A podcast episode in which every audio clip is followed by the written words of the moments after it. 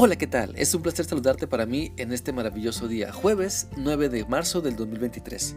Te invito para que continuemos meditando en lo que la palabra de Dios nos dice en la carta de Judas y como sabes estamos meditando en el versículo 16, el cual dice así. Esta gente se la pasa quejándose y buscando faltas en los demás, pero ellos siempre hacen el mal que les da la gana, se, se enorgullecen de sí mismos y adulan a los demás solo para aprovecharse de ellos. Hemos analizado ya que las señales de una vida falsa son que abrazamos un carácter quejumbroso y una actitud que critica todo porque nada y con nada se está conforme. De ahí la importancia de buscar a Dios para dejar de creer que, así como falsos, estamos bien, para dejar de pensar que no tiene nada de malo juzgar a los demás y andar fastidiando a la gente con nuestro carácter quejumbroso. Sigamos pues analizando este versículo de Judas para extraer otra enseñanza sobre el carácter falso que debemos evitar. Y bueno, en tercer lugar, debemos evitar ser ingobernables. Debemos evitar pensar que podemos vivir como se nos dé la gana y que nadie tiene el derecho a decirme nada, sobre todo lo que tengo que hacer o lo malo en lo que estoy cayendo. Si me creo con la suficiente sabiduría para saber lo que es bueno y lo que me gusta, si creo que sé cómo vivir mi vida, si creo que tengo ya edad para hacer lo que se me da la gana, entonces estoy dejando que la insensatez gobierne mi vida.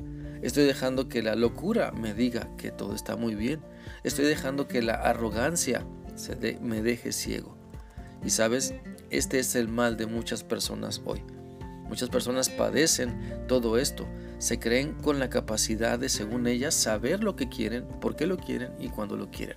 Y solo viven para darle gusto a sus emociones, sin saber o sin querer aceptar, más bien, que se están autodestruyendo por el orgullo y por la vanidad que los ha corrompido. Déjame compartir contigo lo que la Biblia dice en Santiago 3:13. ¿Hay entre ustedes alguien verdaderamente sabio y entendido?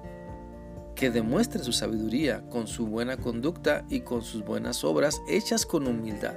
El verdadero sabio no es orgulloso.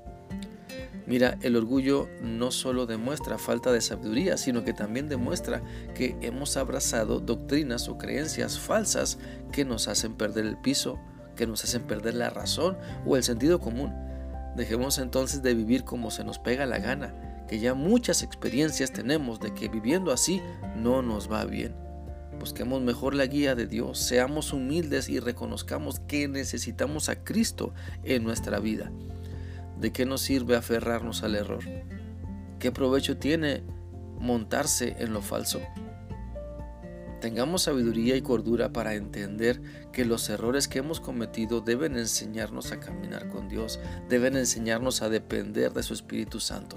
Por lo tanto, entendamos que Dios quiere que pases de ser ingobernable a que te dejes enseñar por Él. Dios quiere que pases de tener una actitud de pensar que todo lo dominas a tener una actitud completamente humilde y dispuesta a dejarte transformar por Él. La Biblia dice también en Proverbios 19:16 lo siguiente, el que respeta una orden se respeta a sí mismo, el que deja de cumplirla dicta su sentencia de muerte.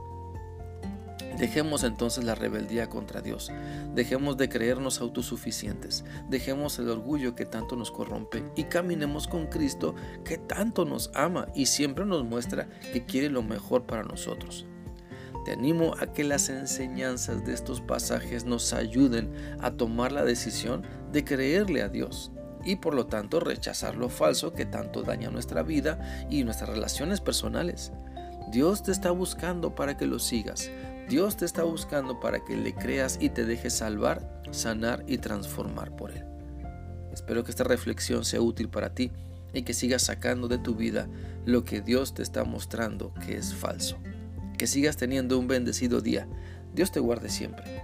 Hasta mañana.